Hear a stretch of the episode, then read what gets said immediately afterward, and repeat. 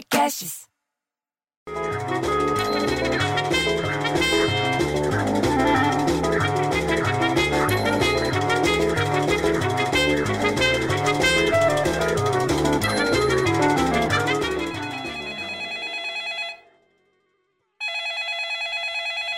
Alô?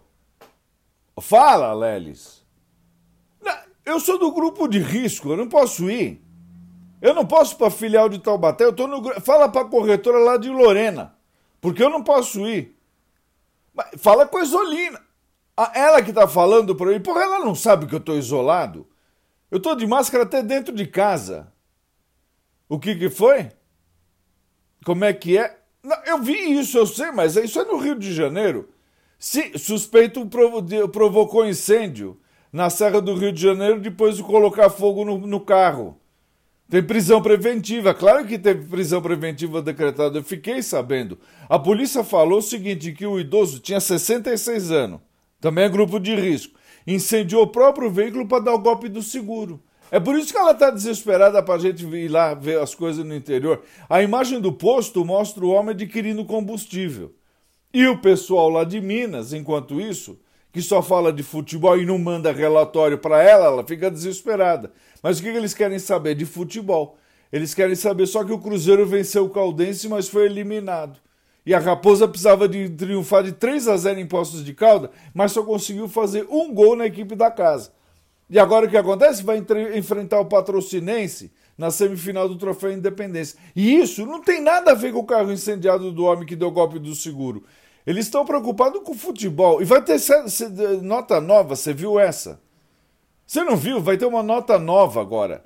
Nota de 200. Eu só quero ver se vai ter troco. Lobo, Gua- Lobo Guará vai estar na fotografia. Tinha sido o terceiro colocado em pesquisa que foi feito pelo Banco Central em 2001. Os primeiros colocados tinha sido a tartaruga marinha, que está usada na cédula de 2, e o mico-leão dourado, que está incorporado na nota de 20. Pô, então essa nota de 200 do, do leão, do lobo-leão guará, ele vai estar mais valorizado, vale 200. Eu li hoje de manhã essa história.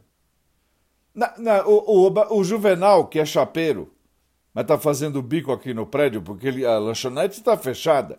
Ele estava falando de uma outra coisa que não tinha nada a ver na hora que eu estava lendo essa notícia. Diz que o governo reabre fronteira para estrangeiro em voos. Mas restrição segue valendo para cinco estados. Voos internacionais segue proibido de pousar em Mato Grosso do Sul, Paraíba, Roraima, Rio Grande do Sul e Tocantins. A regra consta em portaria publicada em edição extra do Diário Oficial. A entrada por terra e água segue restrita, viu? Por isso que a gente não pode ficar viajando para baixo e para cima. Ela tem que entender isso. Ele falou isso porque ele quer ir ver a família dele, mas não vai dar ainda. Eles moram lá perto de João Pessoa. Então, então você fala para Isolina mandar o Antônio Carlos, que está lá perto, em Guaratinguetá.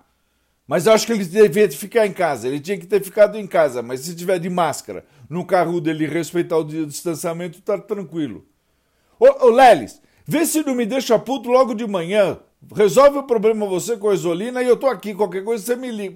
Eu fico tão puto que prefiro ter um filho viado que um filho Lelis. É isso mesmo.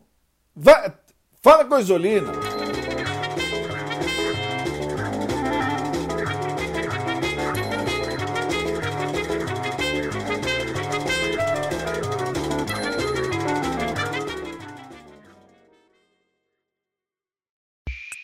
Esse podcast foi editado por Rafael Sales e Júlia Fávero.